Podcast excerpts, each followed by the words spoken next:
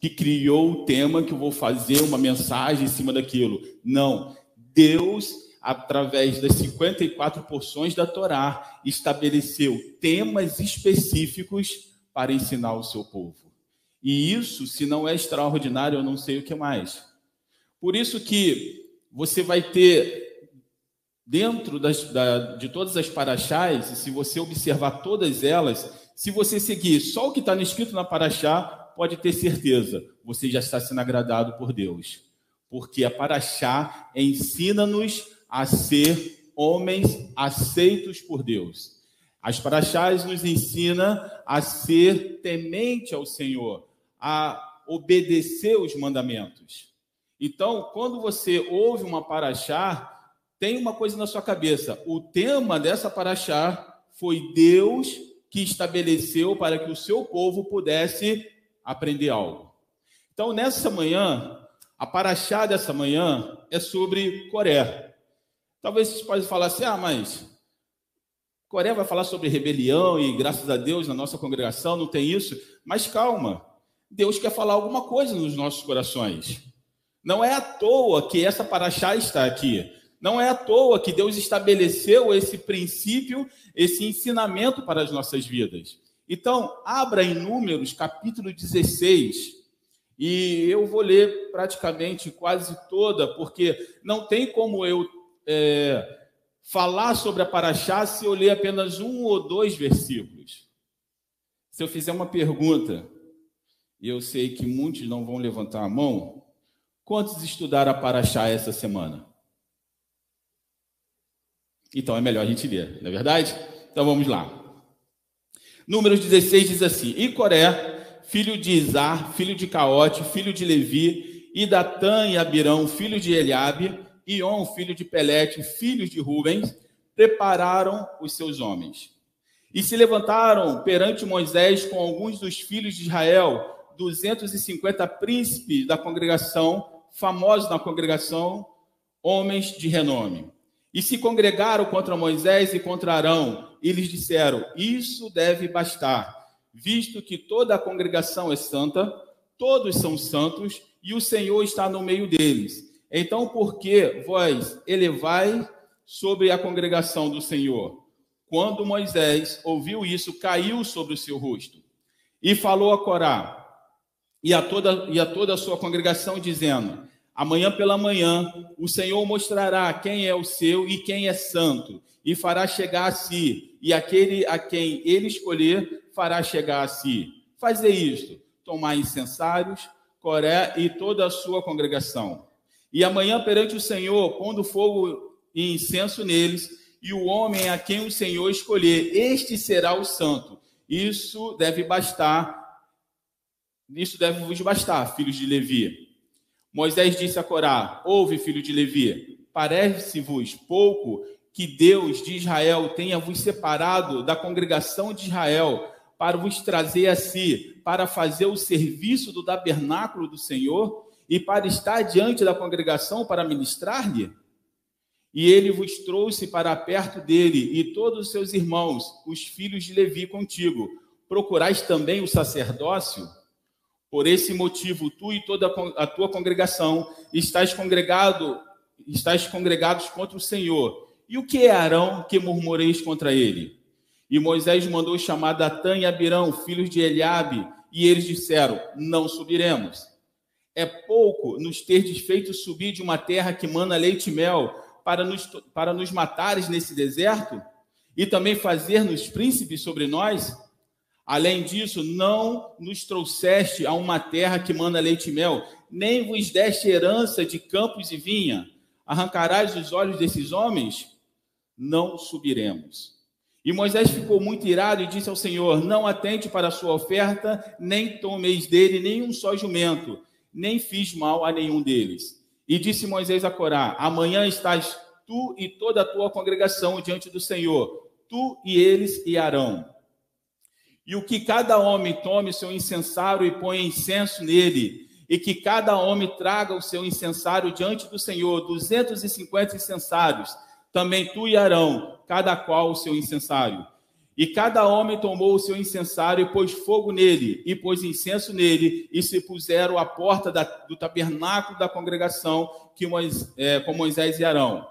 Corá reuniu toda a congregação contra eles. A porta do tabernáculo da congregação e a porta do Senhor apareceu, e a glória do Senhor apareceu a toda a congregação. E o Senhor falou a Moisés e Arão, dizendo: Separai-vos do meio dessa congregação, para que eu não possa consumi-lo é, no meio deles.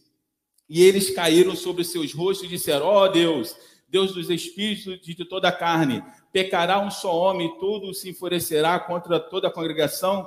E falou o Senhor a Moisés, dizendo: Fala a toda a congregação, dizendo: Levantai-vos do redor do tabernáculo de, de Corã, Datã e Abirão e Moisés levantou-se e foi a Datã e Abirão, e atrás dele foram os, os, os anciões de Israel.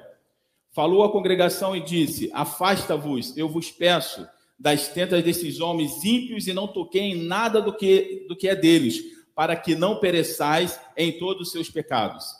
E eles se levantaram do tabernáculo de Corá, Datã e Abirão. E Datã e Abirão saíram e ficaram à porta das suas tendas, com suas mulheres, seus filhos e suas crianças. E disse o Senhor: Assim sabereis que o Senhor me enviou a fazer todas essas coisas, porque não as fiz por minha própria vontade.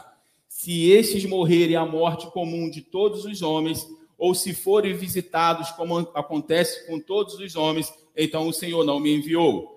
Mas se o Senhor criar alguma coisa nova, e a terra abrir a sua boca e os engolir com tudo que é seu, e descerem vivos ao abismo, então sabereis que estes homens provocaram ao Senhor. E quando ele havia acabado de dizer todas essas palavras, a terra que estava debaixo dele se abriram. E a terra abriu a sua boca e os engoliu com todas as casas e todos os homens que pertencia a Corá e todos os seus bens.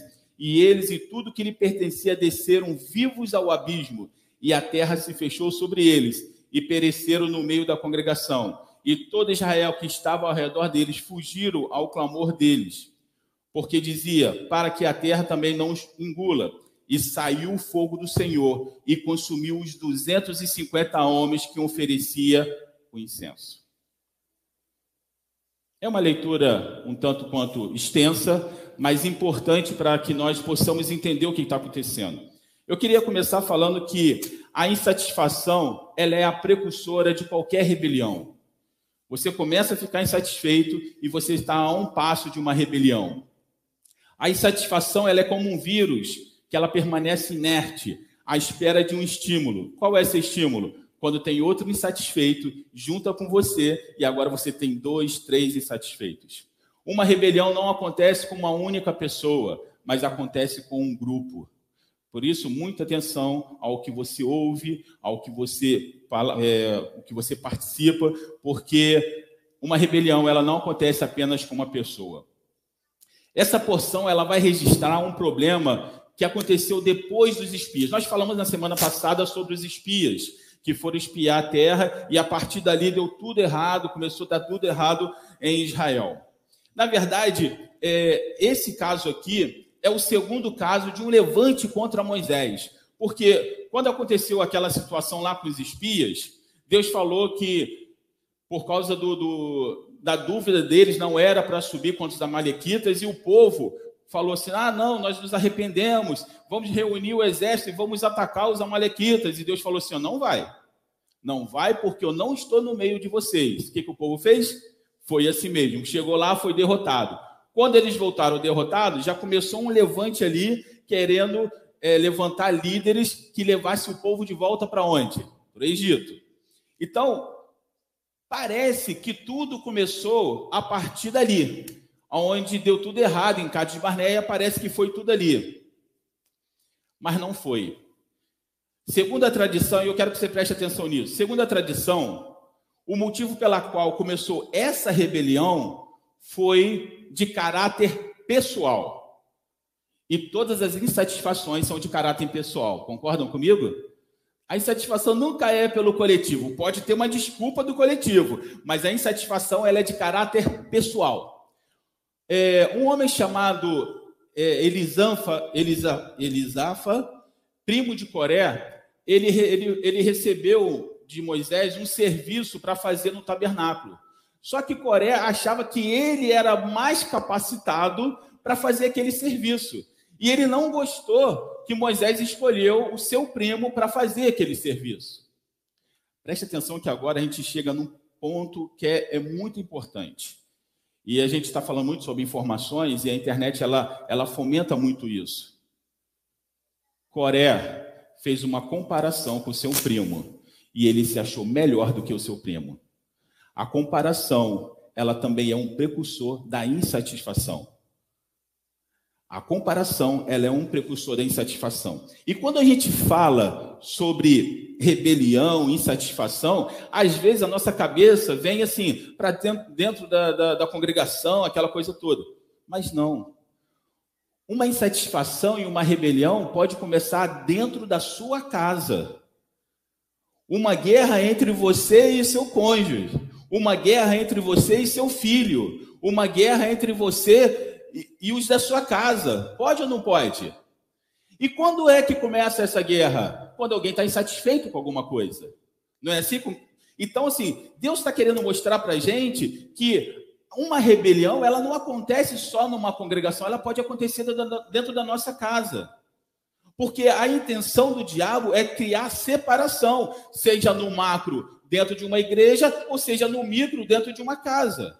Não importa onde, a separação ela precisa acontecer para que o diabo tenha êxito sobre a sua vida. Entende que Deus ele é tão perfeito que ele está falando para a gente isso? E preste atenção. O problema que acontece aqui é um problema de tabernáculo. É um problema com uma única família. Qual era qual era o a tribo que ministrava no tabernáculo? Levi. E o que que, que esses dois outros homens aqui têm a ver se eles são de Rubens? O que que Rubens tem a ver com o tabernáculo se um foi escolhido ou deixou de ser escolhido? Caiu na conversa? Mais ou menos. Vamos chegar lá porque presta atenção. É uma coisa, tá, tá, entendendo aqui? Vamos colocar assim, é como se fosse uma coisa de família. Uma, uma pessoa de fora entrou se metendo, não, eu vou ficar do seu lado. Você foi injustiçado. Tem nada a ver com a situação. Aqui é um problema de Levi. Aí vem lá os dois para se meter nisso aqui. O que, que vai se construir nesse cenário? A insatisfação pessoal de Corá. E isso era tudo que dois homens queriam. Quem são esses dois homens? Datã e Abirão. Sabe quem são esses dois homens? Esses dois homens eram os mesmos homens quando Israel ainda era escravo que brigaram entre si e Moisés foi, foi separar a briga. Lembra desse caso? Moisés foi separar a briga. O que, que esses homens falaram para Moisés? Quem te colocou príncipe sobre nós? O problema desses dois homens não é por causa de Cádiz Barneia. O problema desses dois homens não é o problema do templo. O problema é que eles já estavam no meio do povo, ó, há muito tempo esperando uma brecha para poder atuar. E eu falo para você, a ação do inimigo é exatamente dessa forma. Ele está a um passo observando aonde você vai ficar insatisfeito para ele poder atuar na sua vida. E eu faço uma pergunta. Diabo faz parte lá do, do, dos demônios. O que, que ele tem a ver com as questões humanas? Teoricamente, nada mas ele vai se meter para poder o quê? Fomentar a discussão, fomentar a rebelião. Porque se existe uma coisa que o diabo sabe é ser rebelde. Está entendendo aonde a gente quer chegar? A tradição também afirma que esses dois homens, lembra quando Deus começou, é, mandou um maná, e qual era a, a ordenança de Moisés para o povo: pegue apenas o necessário, não é isso? Não pegue mais do que isso, senão vai estragar. Esses dois homens fizeram o quê? Pegaram mais. Moisés já ficou meio irritado com eles. Eu não falei para vocês que era para pegar apenas o necessário. Presta atenção que existem pessoas que têm coração que não é ensinável de jeito nenhum. Você pode mostrar por A mais B que aquele é o caminho, mas ele é do contra e vai fazer exatamente o contrário, porque ele não quer ser ensinado. Ele não quer ser ensinado. Então esses dois homens era, estavam lá. E quando chegou na sexta-feira, quando chegava ali no, no, no, sexto dia, Moisés falava assim: ó, pega em dobro, porque amanhã não haverá maná que, que acontece no dia seguinte, no sábado? O pessoal vai lá procurar maná. Moisés olha e fala assim: não é possível, não tem jeito. Tudo que eu falo para eles fazerem, eles estão fazendo ao contrário. E agora eu faço uma pergunta. Em muitos casos, tudo que Deus manda a gente fazer, a gente também não faz ao contrário? É o espírito da rebeldia dentro do coração humano. Ele levanta seus profetas, ele levanta pessoas para falar: meu filho, minha filha é por aqui, ó, não faça isso, eu quero que você faça assim. Mas você tem tanta certeza, tanta convicção que você abafa o que você está ouvindo e você quer seguir aquilo ali. Enquanto está tudo errado. Mas, Senhor, o Senhor me abandonou? Não, eu não te abandonei, eu te mandei os mensageiros para falar, mas você estava orgulhoso demais para ouvir o que eu estava tentando te mostrar. Muitas vezes nós somos orgulhosos demais para ouvir uma palavra. Sabe por quê? Porque para ouvir uma palavra precisa haver uma desconstrução do que você acha, das suas certezas, do que você acha que é certo. E é nesse ponto que o inimigo vai entrar no orgulho. Se existe algo que o inimigo consegue derrubar a maioria dos homens de Deus, é no orgulho a maioria deles caíram no orgulho. Até Davi caiu no orgulho. Quem se lembra do episódio em que ele cai no orgulho? O censo. Quando ele vai fazer o censo, Deus nunca permitiu que fosse feito o censo, sabe por quê? Deus não queria que o exército fosse contado para quando fosse para a guerra falasse, não, eu tinha tanto exército, por isso que eu venci. E todas as vezes Deus falou assim, ó, vocês não venceram. E todas as vezes que Israel lutou, Israel sempre lutou com um exército mais forte do que ele. Para quê? Para que, que Israel soubesse que a vitória não era pela sua força, mas pela força de Deus. E Davi, um homem segundo o coração de Deus, o homem, o que Deus escolheu, o homem que Deus fala bem, mesmo Davi caiu no orgulho. E eu fico pensando, se Davi caiu no orgulho, é meio fácil a gente cair também. É ou não é? E o orgulho, ele, ele se apresenta de várias formas. É de repente, é algo que eu sei demais. É de repente, eu não escuto ninguém. O orgulho, ele tem várias camuflagens mas igualmente perigosas. Então, esses dois homens, eles estavam insatisfeitos. E eles já estavam ali na frente dessa insatisfação já há muito tempo. E a minha pergunta é, e agora preste atenção: se você está insatisfeito no lugar, se você só está no lugar para criticar, se você só está no lugar para observar quem está falando e você, ao invés de ouvir, você está analisando para saber, não, pô, aquele ali que falou está errado, não, aquele ali não. Se você está no lugar, por que, que você permanece? Não é verdade? Por que, que esses homens, já que gostavam tanto do Egito, por que, que eles não pegaram as coisas deles, pegaram as, as marmitas, as mulheres, os filhos e voltaram para lá? Por quê? Porque o insatisfeito eles têm que estar no meio do povo de Deus para que nós possamos ser provados aonde está o nosso coração, se é ouvindo a voz do Senhor ou se é ouvindo a voz da insatisfação. Nós crentes passaremos por momento de insatisfação, sim ou não? Talvez mais do que satisfação, não é verdade? Mas por que, que nós passamos por tantas insatisfações? Para provar o nosso coração para provar, para saber se o Deus que você fala que você serve, você realmente acredita nele. Né? Quando, quando tem aquele, aquele, aquela passagem que fala, ainda que a figueira não floresça, quantos de nós ficaríamos insatisfeitos se a figueira não florescesse? Quantos de nós ficariam insatisfeitos se o rebanho não tivesse mais o, um rebanho? Morreu tudo. Quantos de nós ficariam insatisfeitos? E quantos de nós falariam uma frase que eu odeio? Senhor, eu não aceito isso. Quantos de nós já falamos isso? É como se você falasse, Senhor, o Senhor está me provando, mas eu não aceito que o Senhor me prove. Eu sou muito melhor do que isso e eu não mereço passar por isso. É um princípio de rebeldia contra Deus, sim ou não?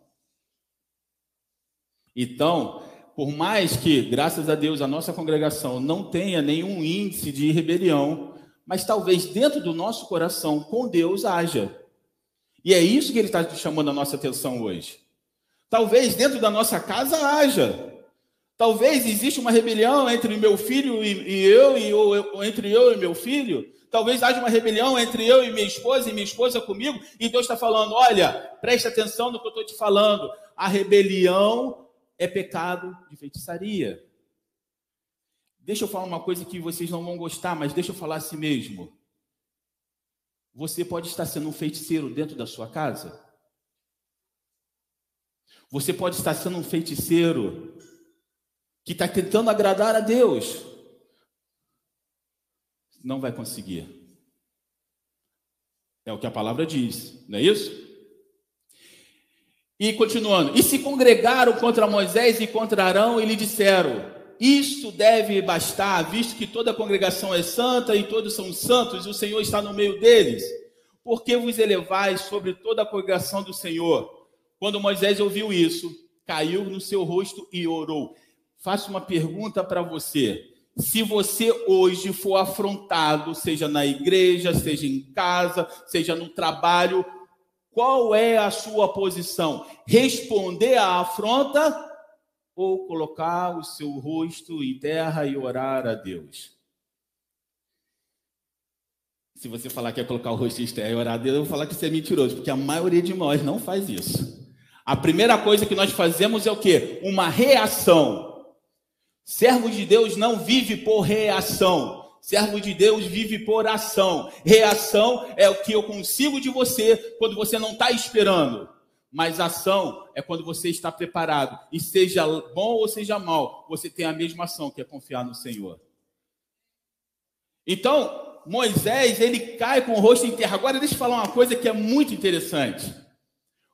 Por menos, Moisés matou um homem. Não foi isso? Ele foi lá, entrar numa confusão lá com aquele egípcio. Se foi acidente, se não foi, a gente nunca teve um tribunal lá para julgar. Mas a, a situação é que ele morreu. Quando você olha esses homens afrontando Moisés e Moisés não respondendo à altura, mas orando, é o mesmo Moisés do Egito? Por que, que ele não é o mesmo Moisés do Egito? Oi? Não, não estava 40 anos ainda, não. Não, em Midian sim, estava 40 anos em Midian. Mas não foi os 40 anos em Midian que fez esse, ele mudar. E como que ele conhece o Deus de Israel? Quando o Senhor se apresenta para ele. vou falar uma coisa para vocês. Quando o Senhor se apresenta para mim e para você, nós somos radicalmente mudados na nossa, na, no nosso ser. O velho homem ele deixa de existir. Moisés ele esteve face a face com Deus. Ninguém que esteve face a face com Deus permanece a mesma pessoa. Ninguém que teve uma experiência genuína com o Senhor consegue ser a mesma pessoa. Nós somos totalmente mudados. Por isso que quando nós começamos essa, essa, essa mensagem hoje, eu pedi para que vocês orassem, para que o Espírito Santo tocasse no seu coração não através das minhas palavras, mas que ele possa tocar onde eu não posso chegar. Porque se você for ministrado pelo Espírito Santo de Deus, você jamais será igual. Porque a ação do Espírito Santo de Deus é convencer o homem do pecado, da justiça e do juízo. Se você comete as mesmas falhas, há tantos anos você está na igreja, você comete as mesmas falhas de quando você não era crente, deixa eu falar, tem uma deficiência muito grande da ação do Espírito Santo na sua vida. Porque é ele que é o balizador das nossas ações. Então Moisés ele cai com o rosto em terra e começa a orar ao Senhor. Eu acredito que Corá se deixou usar na situação ali por Datã e Abirão é, com a desculpa do tabernáculo, mas a gente sabe que o tabernáculo, tanto que ninguém fala mais nada do tabernáculo. foi só uma desculpa. E todas as vezes, observe que a desculpa foi o tabernáculo, mas o fato de Moisés ser o líder, além, é claro, da influência do que aconteceu em Cádiz Barneia, pesou naquela hora ali. As pessoas tinham um motivo pelo qual reclamar com Moisés, pesou. Tendo ouvido isso, Moisés caiu com seu rosto em terra e ele orou. Nós passamos boa parte da nossa vida tentando provar alguma coisa para alguém. É ou não é? Talvez até hoje muitos de nós ainda estamos tentando provar algo para alguém. Eu vou falar que isso é uma prisão, porque quanto mais você tenta provar algo para alguém, sempre haverá alguém para você provar alguma coisa. Sempre haverá alguém para você provar alguma coisa. Mas deixa eu te dizer uma coisa: você precisa é ser aprovado por Deus você precisa ser aprovado por Deus e depois pelos homens, se assim for, da vontade de Deus. Mas primeiro você precisa ser sondado por Deus. Primeiro você precisa ser aceito por Deus. E nós vivemos nessa coisa de querer impressionar os outros. Posso dizer que isso nunca vai acabar, porque sempre haverá alguém para impressionar. Sempre é, sempre haverá alguém para provar, sempre haverá uma comparação, e dentro da comparação sempre haverá uma insatisfação. Quando a gente quer provar alguma coisa, porque alguém é melhor do que a gente e a gente quer ser igual ou melhor. Para com isso. Comece a, provar, a ser aceito pelo Senhor. Sabe por quê? Porque quando você sabe exatamente quem você é, você não precisa provar nada para ninguém. E eu faço uma pergunta para você hoje. Quem é você?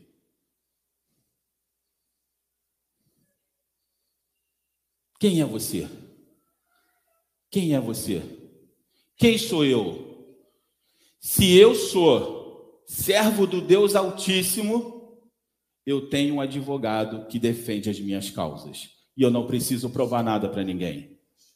Se eu sou, se eu sou filho do mestre do universo, e eu creio que a minha vida está nas mãos dele, então tudo que acontece na minha vida existe um propósito definido por Deus.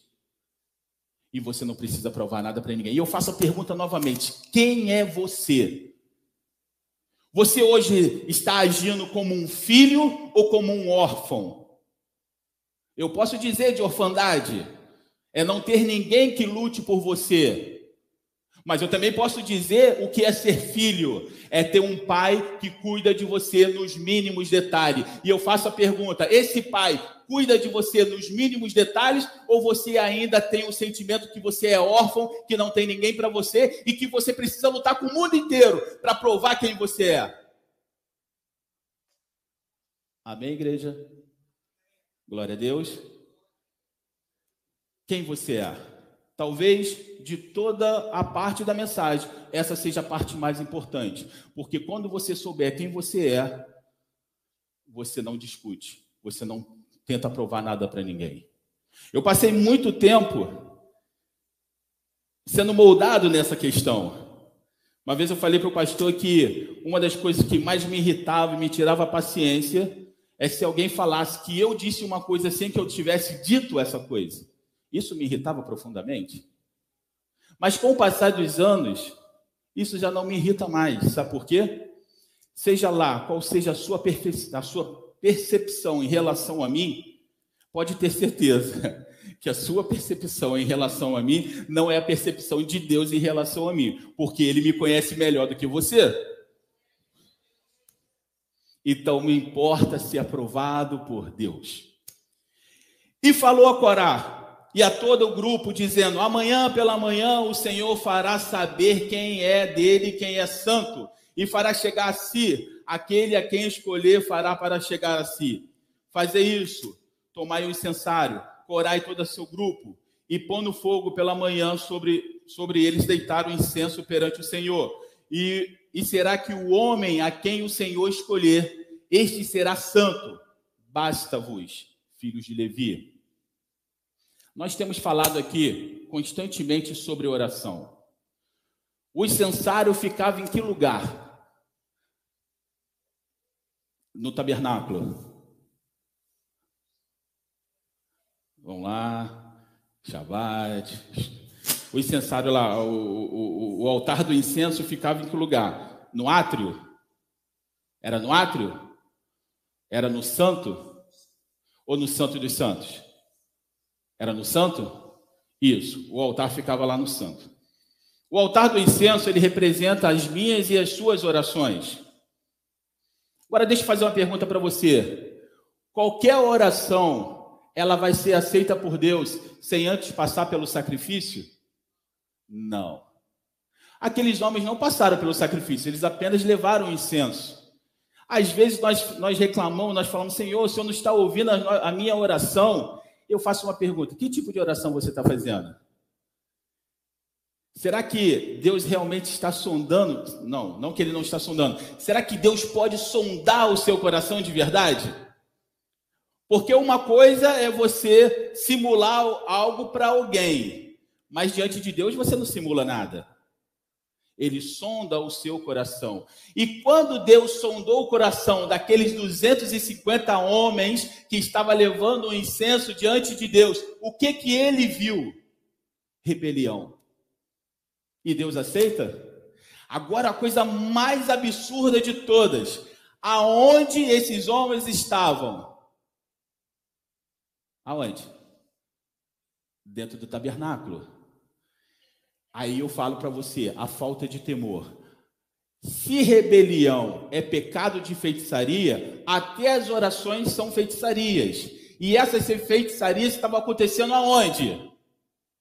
Dentro do tabernáculo. Entende o que está acontecendo aqui? As aspirações pessoais eram tão grandes que o temor de Deus havia desaparecido. E eles estavam orando lá dentro como se fosse ser aceito por Deus, mas as orações daqueles homens eram feitiçarias. Eu faço uma pergunta: quanto das nossas orações pode ser oração de feitiçaria? Misericórdia. Sim, misericórdia, porque esses homens foram fulminados, tá? Não se brinca com Deus. Não se serve a dois senhores. O Senhor não está aqui para garantir o que você acha que é melhor para você. Ele não está aqui para te tratar como se você for, como se você fosse um filho totalmente mimado, que Deus tem que te dar tudo para você glorificar Ele. Ele não quer ser glorificado pelo que Ele está te dando, Ele quer ser glorificado em reconhecimento que Ele é. E é isso que nós precisamos entender no que Ele está falando aqui. Esses homens entraram dentro do santuário fazendo feitiçaria. Isso não ficará impune aos olhos do Senhor, porque seja lá no tabernáculo, ou seja nesse lugar, é um lugar santificado ao Deus de Israel. E o Deus de Israel, ele não divide sua glória com ninguém. E é ele que separa, que separa o santo do profano. Se você é profano nesse lugar, tenha temor diante de quem você está porque ele vai te cobrar isso. O temor do Senhor precisa voltar para a congregação. Não, não estou falando aqui para o corpo da igreja. O temor do Senhor precisa voltar para a igreja. Às, às vezes a gente fala assim: ah, Senhor, eu tenho orado, eu não vejo transformação, eu não vejo isso. Eu falo: aonde está a manifestação do Espírito de Deus? Se o que nós estamos fazendo muitas vezes estamos profanando o lugar e aonde, e onde tem a profanação não tem o santo, e onde tem o santo não tem profanação.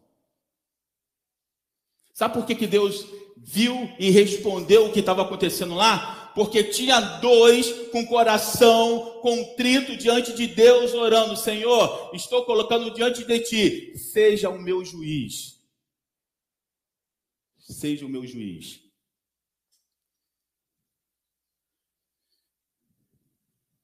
Existe todo um processo pela qual nós entramos diante do Senhor. Eu já falei isso aqui antes e vou repetir agora. Quando você vem aqui à, casa do Senhor, não venha de qualquer jeito. Existe um horário pelo qual o culto começa. E existe uma coisa que é feita nesse lugar antes que qualquer louvor seja cantado, que é a oração. Primeiro você passa pelo sacrifício. Primeiro você expia o seu pecado. Primeiro você é aceito por Deus, para depois você louvar, porque caso contrário, Deus não vai aceitar a sua adoração. A prova disso foi aqueles dois homens lá que morreram. Quem foram? Qual o nome? Nadab e Abiú. Sabe o que, que eles fizeram? Ao invés de pegar as cinzas, o, o, o fogo do altar, eles pegaram um fogo qualquer.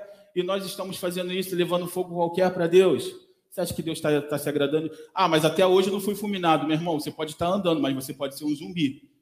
Talvez a sua vida espiritual já foi fulminada há muito tempo. E é por isso que você tem tantos problemas de ordem emocional. Porque você só está na carcaça, porque o seu espírito está clamando misericórdia no deserto com muita sede. E você não está ouvindo. Preste atenção que Deus não é como os homens que vai pela maioria. Você está falando de 250 orando contra dois. 250 contra dois. E quem foi que Deus ouviu? A maioria ou com coração puro? Podemos estar todo mundo aqui orando e Deus não ouviu a oração de ninguém. E pode estar uma senhorinha sentada lá atrás, que ninguém dá atenção para ela, e ela se ajoelhar lá, ali e orar ao Senhor e acontecer milagres na igreja. E você pensa que a sua oração não é aquela senhora que está orando lá naquele cantinho, com o coração totalmente conectado com Deus. Isso acontece sim ou não? E é por isso que Davi ele vai falar no Salmo 24: Quem subirá ao monte do Senhor? Ou quem ficará no seu santo lugar? Eu, eu não tenho como julgar, mas se eu pudesse fazer uma comparação, Davi está falando exatamente sobre essa paraxá, porque os homens subiram ao templo do Senhor, mas eles foram fulminados, porque não tinham o coração temente a Deus. E ele faz uma pergunta, e eu acredito que ele faz essa pergunta se cobrando: será que eu posso subir o templo do Senhor e não ser fulminado? Será que realmente eu tenho meu coração contrito, meu coração voltado para Deus? Porque ele fala assim: aquele que tem as mãos limpas e o coração puro, que não levou sua alma à vaidade, nem jurou enganosamente. Mãos limpas, coração puro. Eu diria para você, é mais fácil você ter mãos limpas do que um coração puro. Porque as mãos você pode simular que está limpa, mas e o coração? Esse não dá para esconder. Eu estou olhando para vocês, eu estou achando vocês meio assustados. É o que a Bíblia está falando. Não fique. Amém? Glória a Deus. Baru Hashem. Deus seja louvado nesse lugar. Estou achando vocês assustados. Não fiquem. Não fiquem. Não, mas, mas a, a, o confronto de Deus é porque Ele ama você e ama a mim. Não fiquem preocupados. Só fala, Senhor, ó, verdadeiramente eu estou nesse caso aí, eu estou precisando que meu coração seja lavado. Ó, essa mensagem foi para mim, eu estou nisso aí, Senhor. Não quero ser fulminado. Por favor. O seu filho morreu lá para que eu pudesse ter o perdão. E eu quero o perdão agora. Faz essa oração aí. Isso é com você. Mandou Moisés chamar Datã e Abirão, filhos de Elabe, porém eles disseram: Não subirão. Esses caras aqui, eu vou te falar, Moisés tinha muita paciência, falei. Eles inflamaram tudo lá, colocaram aquela confusão toda e ele chama, manda lá chamar os dois. O que, que eles falam? Eu me meter com isso? Eu não. Eu não vou para lá não. Quem está chamando Moisés? Fala para ele me esperar que eu já estou indo. E aí ele fala assim: a resposta que eles mandam para Moisés é pouco nos terem feito subir de uma terra que manda leite e mel. O que está errado aqui? Inverteu. Agora é o Egito que manda leite e mel?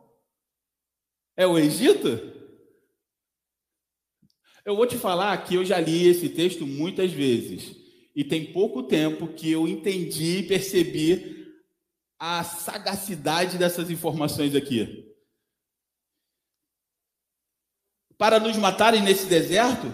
Aí olha o que, que eles vão repetir. E também fazer príncipes sobre nós, mesma coisa que falou lá atrás. Está vendo que o coração não mudou? Não adiantou passar pelo mar vermelho, não adiantou matar lá os, os primogênitos, depois matar os egípcios, não adiantou cair maná do céu, porque o coração daqueles homens estavam fechados. Você já parou para pensar que tirando é, tirando Josué e Caleb, aquela galera que entrou na terra prometida não viu os sinais que os pais deles viram? Porque os pais morreram todos no deserto. Quem atravessou, os outros era pequeno demais para entender o que estava acontecendo. Então deixa eu falar para você, não são sinais e maravilha que vai trazer a conversão para a sua vida, mas sim a manifestação do Espírito Santo de Deus que vai te convencer do seu pecado. Você pode ser a pessoa que mais viu sinais e maravilhas nesse século e no final perder a sua vida, a perder a sua alma. Doze discípulos, todos eles viram sinais e maravilhas? Todos eles se converteram ou não.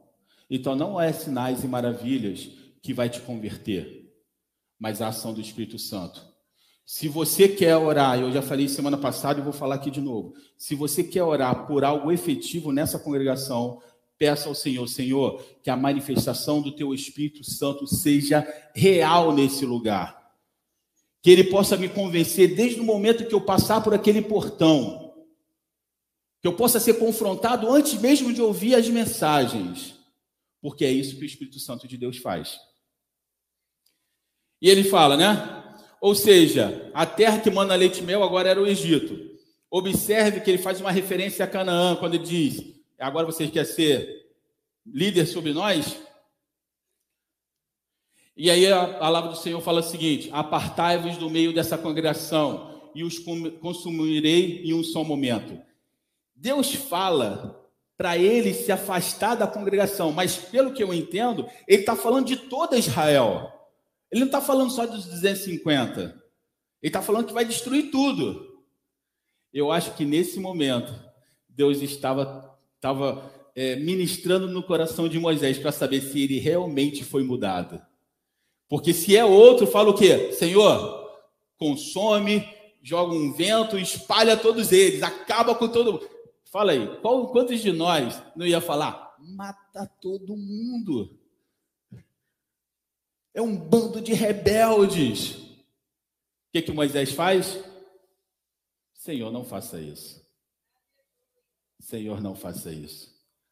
Isso é um coração de um homem que foi restaurado pela ação do Espírito Santo.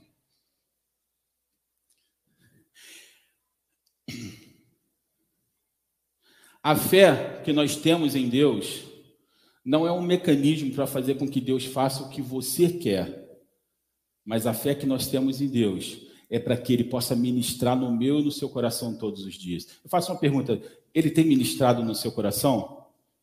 Se, se sim, amém. Mas nunca é demais. Não é verdade? Senhor, o Senhor ministrou ontem, ministrou anteontem, mas continua ministrando, porque só assim eu vou continuar de fé em fé. Agora, acabando tudo isso aqui, Coreia vai, vai morrer lá, o chão vai abrir. Não, é, os 250 vão ser fulminados, Coreia também vai ser fulminado, aqueles outros dois homens lá de Rubem vai abrir o chão e eles vão cair. Todo mundo morreu, certo? Certo ou não? Ah, vamos lá, gente. Pode errar, não tem problema. Todo mundo morreu, sim ou não? Sim. Oi? Não. Os da, da rebelião, o que a palavra fala sobre os nomes deles, todos morreram, né? Onde está On? On. Se você olhar lá no começo, Corá, filho de Isá, filho de Coate, filho de Levi, e Datã e Abirão, filho de Elabe, e On, filho de Pelé, filho de Rupe, pre prepararam os seus homens. Ele estava na rebelião. Ele não prosseguiu. Sabe o que, que diz a tradição? Que aquele provérbio que fala assim: a mulher sábia edifica sua casa, foi feito. É... Como é que fala quando a gente com base na mulher de On. Porque a mulher de On falou assim: Homem, você está doido? Você vai para essa confusão mesmo? Fique em casa. Ele ficou em casa. Ele não foi. A mulher sabe, ela edifica o seu lar. E On não morreu. Em contrapartida, a mulher insensada, ela destrói a sua casa. E aí ela é comparada à mulher de Coré, que falou assim: e aí, você vai dar mole? Era seu cargo, por que, que não te deu? Não, vou, vou fazer um barraco, vamos fazer um barraco. A sabedoria e a insensatez. Então, por isso que nós temos muito que aprender com tudo isso. Deixa eu achar aqui onde está. Finalzinho que eu quero ler. Em Hebreus 10, 30 diz assim: Porque conhecemos aquele que disse: A vingança pertence a mim.